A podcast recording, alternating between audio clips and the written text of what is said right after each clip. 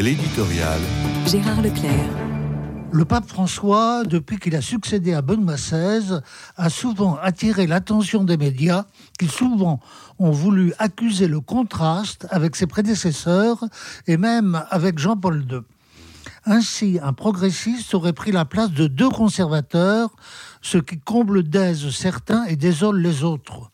Sans doute le pape argentin est-il souvent coutumier de formules provocantes que n'auraient pas employées ses prédécesseurs adeptes d'un langage, disons, plus canonique. Mais ce n'est pas sûr que l'enseignement le plus profond et le plus déterminant de François soit reçu et entendu comme il conviendrait. Je pense notamment à ces catéchèses du mercredi qui n'ont de but que d'approfondir la foi des fidèles, notamment à travers la méditation de l'écriture. Et puis, l'opposition entre progressistes et conservateurs est-elle toujours pertinente pour rendre compte des positions théologiques et spirituelles? Je n'en suis pas sûr. L'alignement du religieux sur le politique peut conduire à des faux sens et des contresens.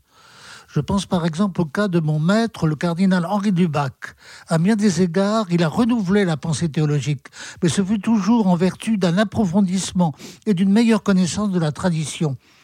Et pour en revenir à François, on ferait bien de lire avec quelque attention la lettre qu'il vient d'envoyer à un congrès sur la spiritualité conjugale, où il insiste sur la valeur du corps et le respect de la vie. Ce n'est pas Jean-Paul II qui l'aurait démenti. Mon attention a été aussi attirée par son intervention devant le monde universitaire à Budapest sur les relations entre culture et technique. Il y a cité Romano Guardini, un théologien allemand qui l'a beaucoup marqué, et j'y ai retrouvé des accents bernanosiens particulièrement bienvenus à l'ère de l'intelligence artificielle.